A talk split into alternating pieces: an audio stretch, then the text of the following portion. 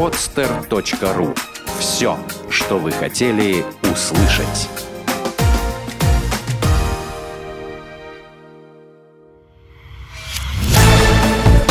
«Экономика» с Кириллом Родионовым. Авторская программа для всех, кто интересуется ситуацией в российской экономике. Без возрастных ограничений. Каковы принципы успешных преобразований? В конце сентября министр экономического развития Алексей Улюкаев заявил о том, что модель экономического роста, существовавшая в России в 2000-е годы, исчерпала себя. С мнением одного из ведущих членов Кабинета министров нельзя не согласиться. Низкие темпы экономического роста в первой половине текущего года являются ярким подтверждением правоты его слов – для преодоления стагнации требуется реализация комплекса реформ, сопоставимых по своему масштабу с преобразованиями первого посткоммунистического десятилетия. Стоит напомнить, что из всех запланированных на заре президентства Владимира Путина преобразований правительство сумело реализовать только налоговую реформу начала 2000-х годов – это, в свою очередь, ставит под сомнение способность нынешнего состава Кабинета министров воплотить в жизнь пакет мер, необходимых для выхода экономики на устойчивую траекторию роста. По всей видимости, окно политических возможностей для проведения нужных стране преобразований откроется только после ликвидации существующей сегодня вертикали власти. Чтобы преобразования в поставторитарной России оказались успешными, Будущим реформаторам важно извлечь следующие уроки из опыта трансформации бывших социалистических стран.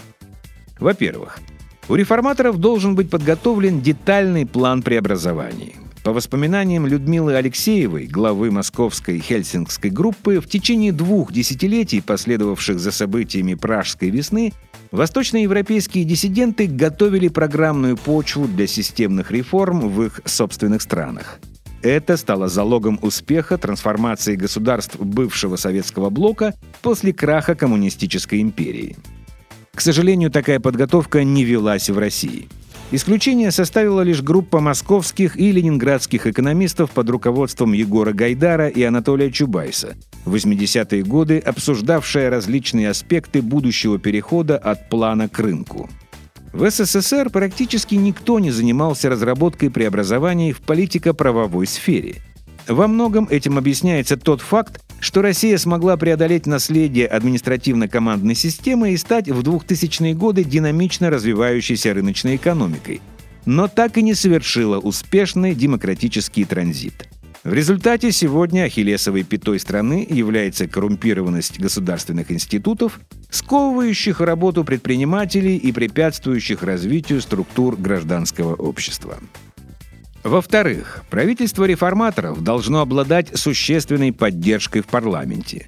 После оранжевой революции Украина получила шанс на проведение комплексных демократических преобразований – Виктор Ющенко, возглавлявший на рубеже 2000-х годов правительство страны, зарекомендовал себя как эффективного реформатора. В период его премьерства был принят новый бюджетный кодекс, из торговли нефтью и газом исчез бартер, а продажа сельскохозяйственных земель стала частично разрешена. Эти реформы позволили запустить механизм устойчивого экономического роста, который продолжался в течение последующих семи лет.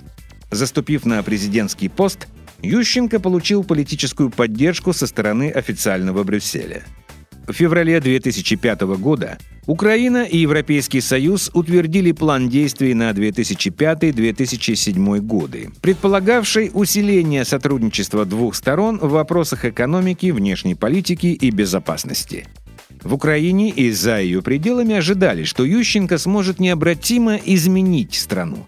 Однако этого не произошло – в 2005 и 2006 годах в Украинской Раде шло ожесточенное сопротивление сторонников и противников президента. В этих условиях широких возможностей для последовательного проведения преобразований не было.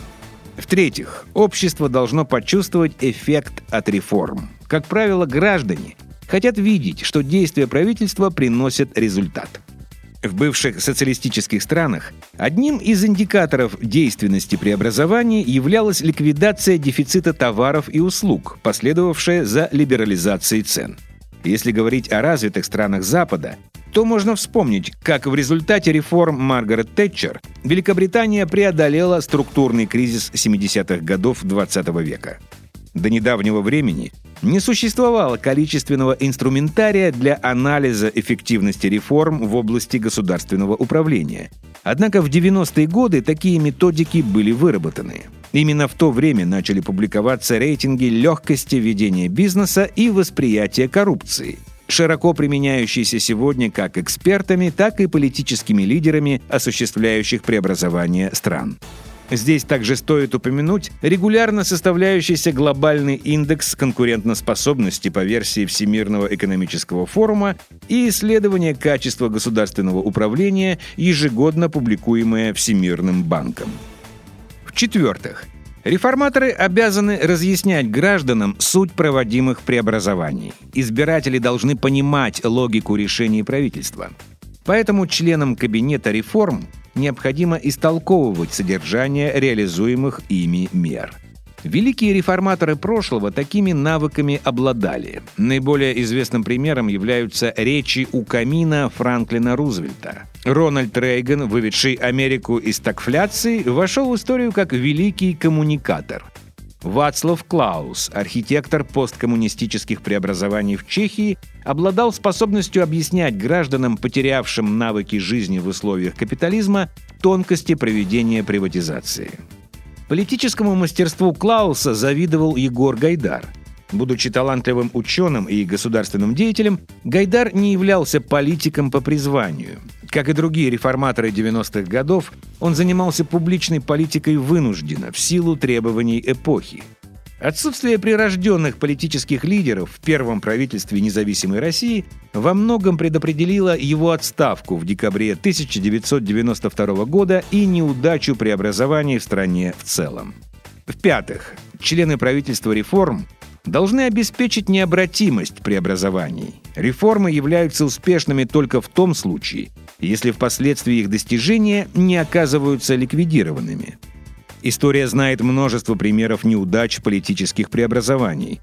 Так, после Первой мировой войны Австрия, Венгрия и Германия предприняли попытку демократизации. Однако в 20-е и 30-е годы в этих странах произошла реставрация авторкии, следствием чего стала Вторая мировая война. Экономические реформы также зачастую являются обратимыми – в частности, рыночные преобразования, начавшиеся в Болгарии после падения коммунистического режима, были приостановлены вскоре после прихода социалистов к власти в середине 90-х годов. В стране были восстановлены нерыночные порядки, из-за чего в жизнь болгар вернулся товарный дефицит.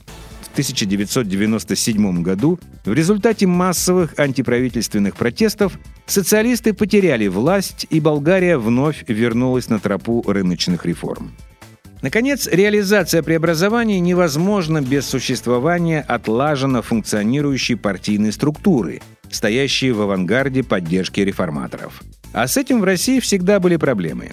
Например, коалиция «Демократическая Россия», поддерживавшая Бориса Ельцина в начале 90-х годов, была весьма рыхлым образованием. Движение оказалось не готово к переходу от ситуации, когда разношерстные оппозиционные группы сообща противостояли монополии КПСС, к положению, при котором конкурирующие между собой партии боролись за собственное видение посткоммунистической России. Слабость либералов и демократов в деле партийного строительства стала одной из причин относительной неудачи проправительственного демократического выбора в кампании по выборам в парламент в декабре 1993 года, что негативно отразилось на дальнейшей судьбе российских реформ. Эти же обстоятельства не позволили либеральным партиям получить высокий процент голосов в ходе думских выборов 1999 года, что поставило их в слабую позицию перед начавшим закручивание гаек президентом. Учтут ли эти ошибки оппозиционные лидеры сегодняшнего дня? Ответ на этот вопрос смогут дать лишь историки будущих поколений. Сделано на podster.ru Скачать другие выпуски подкаста вы можете на podster.ru